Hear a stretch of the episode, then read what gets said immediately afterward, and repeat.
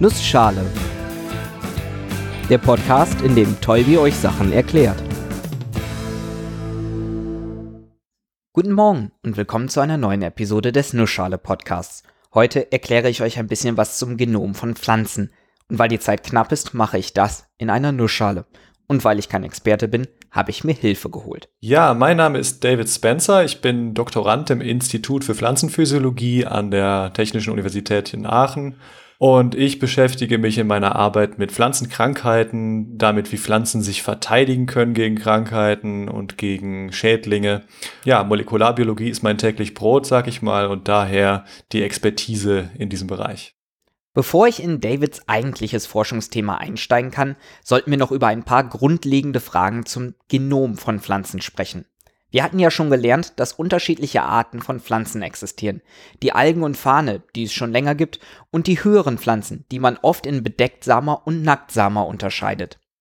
Die Unterscheidung hängt von Eigenschaften der Pflanzen ab, also in diesem Fall, ob die Samen eine Schale haben oder nicht. Und so wurde das eben allein an der Morphologie, also von der äußeren Erscheinung, eingeteilt. Neuerdings weiß man aber auch, dass Pflanzen, die sehr nah verwandt sein können, sich sehr unterschiedlich entwickeln. Das sind, das nennt sich divergente Evolution. Oder auch andersrum gibt es auch das Beispiel, dass es eine konvergente Evolution gibt, also zwei Pflanzen, die sehr ähnlich aussehen, können komplett unterschiedliche Herkunft haben. Das ist manchmal gar nicht so einfach. Und ich glaube, dass da gerade sehr viel im Umbruch ist, auch was die wirkliche Kategorisierung der Pflanzenarten angeht.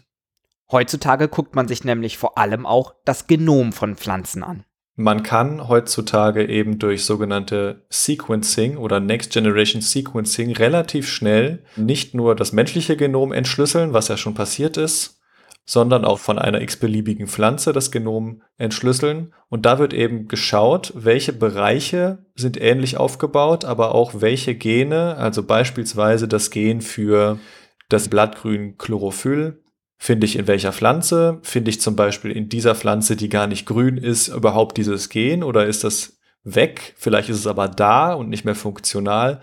Und all diese Fragen kann man dann benutzen, um zu schauen, wie ähnlich sich die Erbinformationen mehrerer Pflanzen sind. Wie ähnlich sich die DNA ist. Eigentlich genauso wie man das auch mit Tieren und Menschen machen kann. Die DNA funktioniert nämlich genauso wie auch bei uns und anderen Eukaryoten, also Lebewesen, die einen Zellkern in den Zellen haben. Unser Erbgut besteht ja aus vier Buchstaben, aus einem sogenannten vier Buchstaben Code. Das sind die Buchstaben G, C, A und T, vereinfacht gesagt. Und die sind eben in einem linearen Strang, in einer linearen Sequenz hintereinander geschaltet. Und das ist sozusagen die Grundlage für alle Informationen. Dieser Strang, das ist die DNA. Die Buchstaben sind die sogenannten Basen. Genauso wie wir uns meist eher für Wörter statt für einzelne Buchstaben interessieren, werden auch die Basen zusammengefasst. Diese DNA kann übersetzt werden in einen anderen Code, nämlich den Aminosäurecode, also den Proteincode. Immer drei Basen stehen da für eine Aminosäure. Und dann kann eben beispielsweise ein Gen mit 3000 Buchstaben oder 3000 Basen nachher ein Protein mit 1000 Aminosäuren ergeben. Die Aminosäuren sind also sowas wie Wörter und die fassen wir wieder in lange Sätze oder Textabschnitte zusammen, die Proteine. Aminosäuren an sich sind aber auch schon interessant.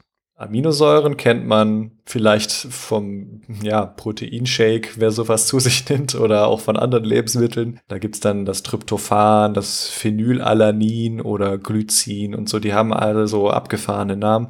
Es sind eigentlich nur relativ niedermolekulare Substanzen, die immer eine Aminogruppe haben, also irgendwas mit Stickstoff und eine Säuregruppe, eine Carboxylgruppe und deswegen heißen sie eben Aminosäuren. Aminosäuren kann man eben zusammenbauen, die können miteinander reagieren und dann kann man eben Aminosäureketten, sogenannte Peptide bauen. Und je länger diese Kette wird, desto mehr sekundäre und tertiäre Effekte entstehen daraus, nämlich diese Aminosäuren reagieren auch miteinander, selbst wenn sie nicht nebeneinander in der Kette sind, dann bilden sich Tertiärstrukturen, diese ganze Kette biegt und krümmt sich und so entsteht eigentlich das fertige Protein, das eben durch diese Wechselwirkungen, die können jetzt Wasserstoffbrückenbindungen sein, das können ionische Wechselwirkungen sein, das können ja elektrostatische Anziehung sein. So bildet sich die 3D-Struktur eines Proteins.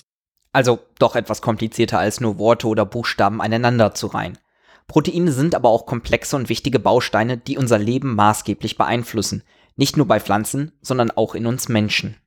Und ein Beispiel für ein Protein, was wir aus dem Alltag kennen, ist zum Beispiel das Insulin. Das wird von Diabetikern gespritzt, um den Blutzuckerspiegel zu regulieren, weil es ihnen eben fehlt. Aber ein pflanzliches Beispiel, ja, da gibt's viele, viele, viele. Beispielsweise das Enzym Rubisco. Das Enzym Rubisco ist ein Protein, was Pflanzen für die Photosynthese brauchen. Was wir auch aus dem Alltag kennen, ist das Gluten, also über die Glutenunverträglichkeit. Gluten ist quasi ein Sammelbegriff für verschiedene Proteine, die in Weizenpflanzen und anderen Getreiden vorkommen, die dafür sorgen, dass der Samen besser klebt an der Schale. So, das ist eigentlich der Sinn oder die Funktion dieses, dieses Proteins, aber es gibt natürlich auch Menschen, die eine Unverträglichkeit vor allem gegen Proteine entwickeln. Ja, und Proteine bestehen eben aus Aminosäuren. Aminosäuren sind genetisch festgelegt in der DNA im Erbgut. Und mit der DNA-Analyse, also mit der Untersuchung, welche Proteine eine Pflanze entwickelt, können wir sie jetzt vergleichen und in Kategorien einteilen. Dabei geht es oft nur um kleinere Unterschiede. Selbst Mensch und Banane sind genetisch weniger weit voneinander entfernt, als man vermuten würde. Das liegt vor allem daran, dass es viele Schlüsselfunktionen gibt, Schlüsselproteine, Schlüsselgene, die alle Lebewesen gemeinsam haben. Eukaryotisch sind wir alle, also sowohl die Banane als auch der Mensch. Wir haben alle einen Zellkern und damit der Zellkern sich eben aufbauen kann, damit die Zellen sich richtig teilen, damit sie sich richtig äh, damit die Keimzellen sich richtig bildet, die Reproduktion funktioniert, die selbsterhaltenden, grundlegenden Mechanismen des Lebens sozusagen, die bestehen alle aus sehr, sehr ähnlichen Elementen. Und die sind eben in Pflanzen genauso wie in Tieren vorhanden. Auch gibt es viele, viele Bereiche im, in der DNA, die einfach für gar nichts kodieren. Das ist auch noch gar nicht wirklich komplett verstanden, aber es gibt sogenannte Non-Transcribed Regions, Regionen, die nicht in irgendeiner Form übersetzt werden in Proteinen, die auch nicht bekannt sind, was sie für eine Funktion haben. Vielleicht ist es nur eine strukturelle Funktion, die auch in Pflanzen und Menschen vorkommt. Viele Gemeinsamkeiten, aber auch einige Unterschiede also. Gerade die Proteine erlauben uns zu verstehen, was bestimmte Abschnitte auf der DNA bewirken, und daran können wir zum Beispiel auch Pflanzen kategorisieren und unterscheiden. Haben Pflanzen ähnliche Proteine, sind es in den meisten Fällen auch ähnliche Pflanzen. Das kann man so sagen, aber es ist vielleicht auch gar nicht immer von Interesse, wie nah jetzt Pflanzen verwandt sind. Natürlich ist die Taxonomie ein sehr wichtiger Wissenschaftsbereich und hilft uns auch zu verstehen, wie das Leben auf der Erde sich so entwickelt hat. Aber gerade für uns hier im Institut für Pflanzenphysiologie ist es wichtig zu verstehen, wie Gene funktionieren, wie Proteine funktionieren, um beispielsweise Fähigkeiten von der einen Pflanze auf die andere zu übertragen. Also ich sag mal, wenn die eine Pflanze, eine Sonnenblume, eine Resistenz hat gegen einen bestimmten Pilz oder gegen ein bestimmtes Insekt, dann möchte ich wissen, an welchen Eigenschaften liegt das? Womöglich liegt das an Proteinen, die giftig sind für dieses Insekt. Dann finde ich raus, welches Gen dafür verantwortlich ist, dass dieses Protein gebildet wird von der Sonnenblume. Dann kann ich das Gen versuchen zu übertragen mit neuen Methoden, die es gibt, auf beispielsweise den Weizen oder die Sojabohne oder den Raps. Und dann kann ich danach gucken, ob diese neu entstandene Pflanze dann auch resistent gegen das Insekt ist. Aber dazu gibt es demnächst noch ein paar eigene Episoden, deswegen mache ich das Fass hier nicht weiter auf. Schauen wir uns stattdessen nochmal kurz an, wie Pflanzen ihre Gene weitergeben. Sprich, wie funktioniert das eigentlich mit den Bienchen und Blümchen? Ja, wenn man die Fortpflanzungsstrategien von Pflanzen sich anschaut, dann äh, gibt es ganz, ganz diverse Fortpflanzungsformen. Also ein bisschen mehr als bei uns. Zum Beispiel ganz einfache Zellteilung, das können wir nicht, aber das können zum Beispiel einzellige Algen sehr wohl. Wenn man dann in etwas mehrzelligere Organismen geht, also zum Beispiel Moose und Farne, die bilden sogenannte Sporen. Sporen, die sich entweder übers Wasser oder über den Wind verbreiten, dann irgendwo landen und dann dort wieder auswachsen, sind aber keine richtigen Samen, weil dazu nicht unbedingt ein Zusammenschluss mit einer anderen Pflanze notwendig ist. Und dann gibt's eben die ganz klassische sexuelle Vermehrung, aber dazwischen gibt's noch eine Stufe, die vegetative Fortpflanzung. Also viele Pflanzen können sich einfach durch Stecklinge, so, so nennt man das in der Gartenkunde zumindest, man kann bei seinem Basilikum einen Ast abschneiden und den in Erde oder in Wasser stellen, dann bildet er neue Wurzeln und dann kann man daraus eine neue Pflanze ziehen.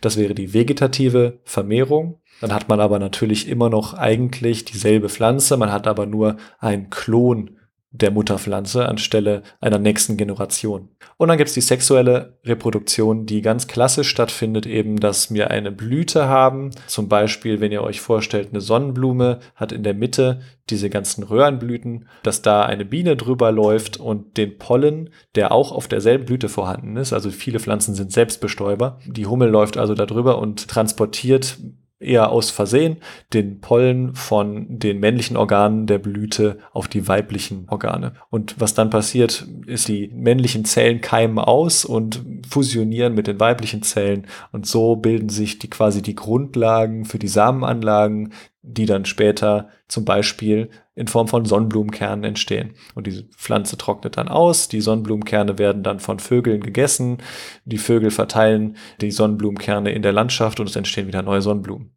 Bienchen und Blümchen eben. Natürlich kann bei jeder Art der Fortpflanzung auch mal ein genetischer Defekt auftreten. Dadurch verändert sich die neu heranwachsende Pflanze ein wenig und über Jahrhunderte und Jahrtausende oder sogar noch länger entwickeln sich dann ganz neue Pflanzenarten. Dazu gibt's dann aber etwas mehr in den nächsten Episoden. Bis dahin erstmal wieder Danke an David fürs Erklären, danke an euch fürs Zuhören und bis zur nächsten Episode.